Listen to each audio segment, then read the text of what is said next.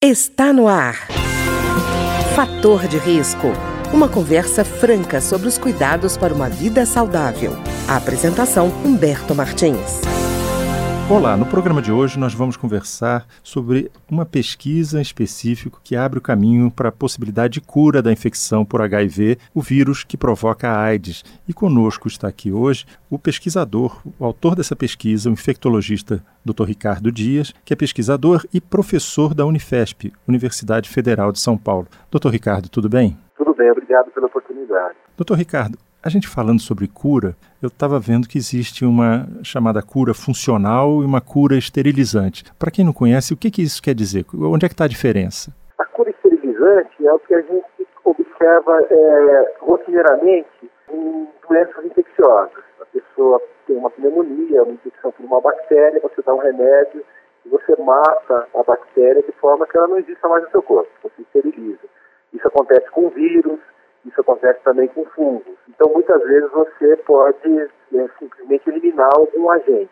A cura é, funcional é uma coisa diferente. A cura funcional é mais um modelo do câncer, onde as pessoas que se tratam de um câncer, a gente admite que elas não eliminem completamente esse câncer. Esse câncer continue no corpo da pessoa em algumas células e ela consiga controlar. Então, a gente remite um câncer. Ah, e dessa forma, a gente observa que é, para o HIV, é uma infecção permanente das células da pessoa, a gente teria um caminho de eliminar todos os vírus, isso seria uma cura esterilizante, isso já aconteceu uma vez, a gente já tem um exemplo de cura do paciente de Berlim, ele é assim chamado, e a gente teria também uma outra possibilidade que é a pessoa continua com o vírus na célula, só que esse vírus não se multiplica, ele fica quietinho, e é como se a pessoa tivesse a ausência do vírus. Isso é que a gente chama de cura funcional. E também é um dos objetivos da pesquisa. Tanto caminhar na tentativa de eliminar completamente o HIV, ou então ter alguma estratégia que a gente mantenha só um vírus que seja inapropriado, siga se manifestar. E aí a pessoa funcionaria como uma pessoa curada. Já existe é, a cura funcional de forma natural na infecção pelo HIV.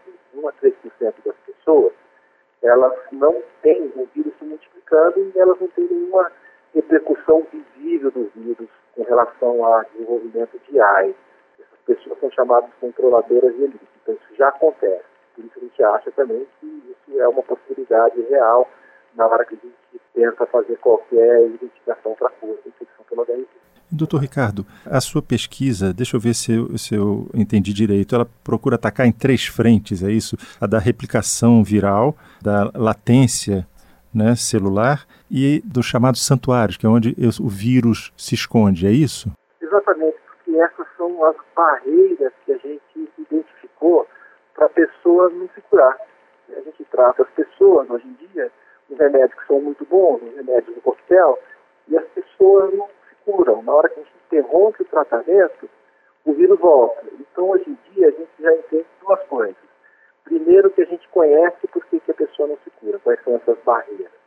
E a segunda coisa é que se você não agir em todas as barreiras ao mesmo tempo, a possibilidade de sucesso é mínima, ela não vai acontecer.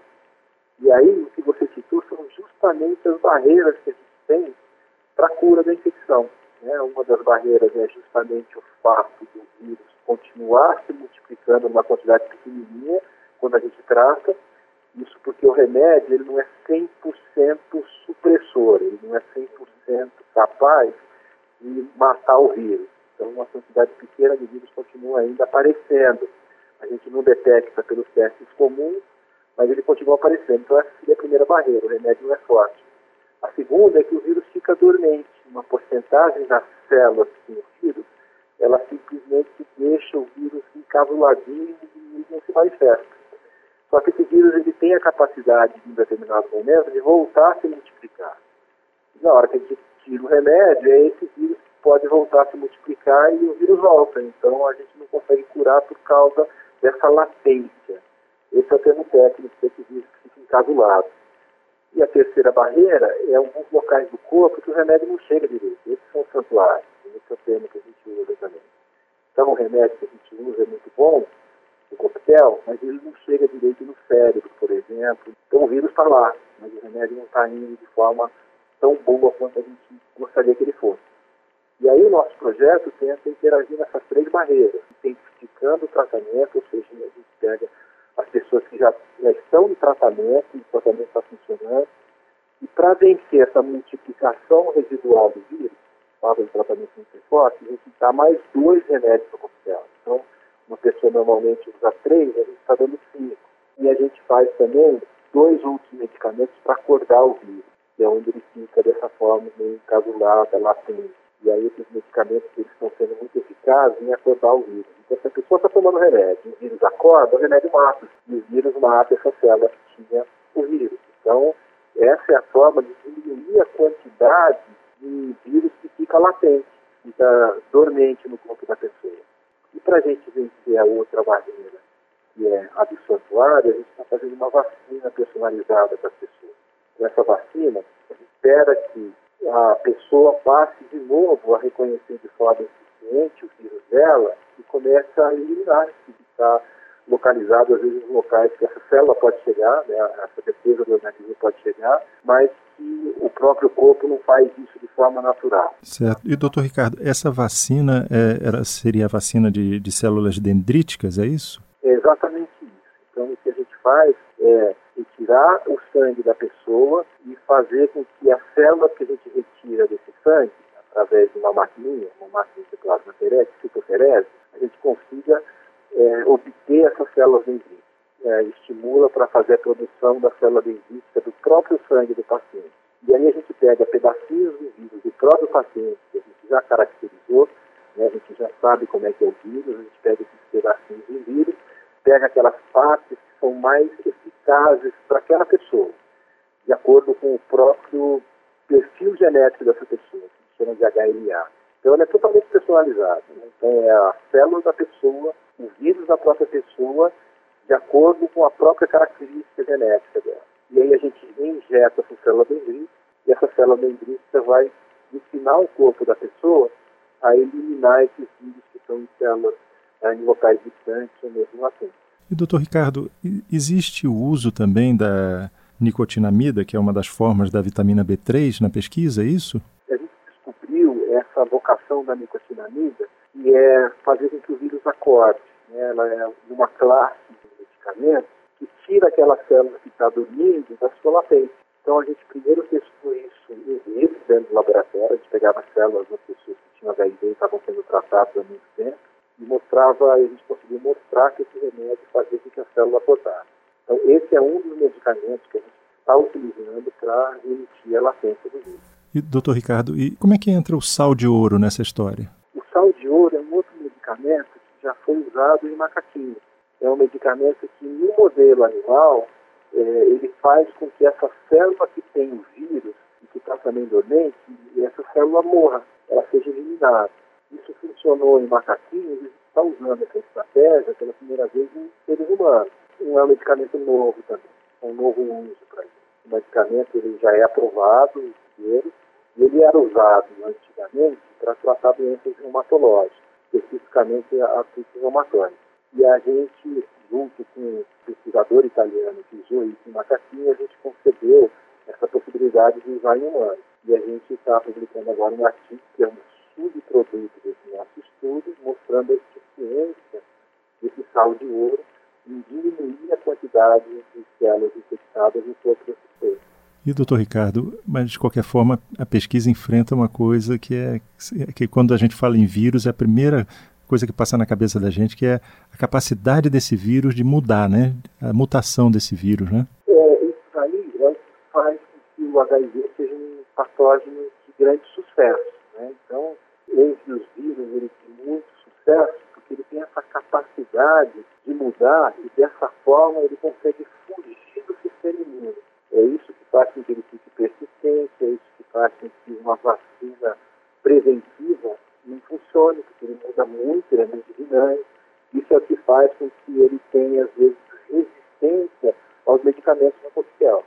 Então, o grande sucesso do HIV é pelo fato de ele mudar muito a gente levando isso em consideração, fez com que esse estudo pudesse ser é, totalmente personalizado para a pessoa e para o próprio vírus que ela tem na hora que a gente desenhou, por exemplo, a vacina.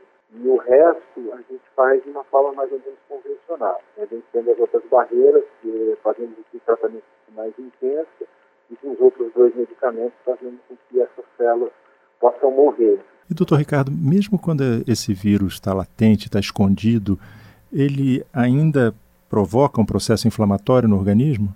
Ele provoca. Então, o que a gente percebe é que o HIV ele causa uma doença inflamatória crônica.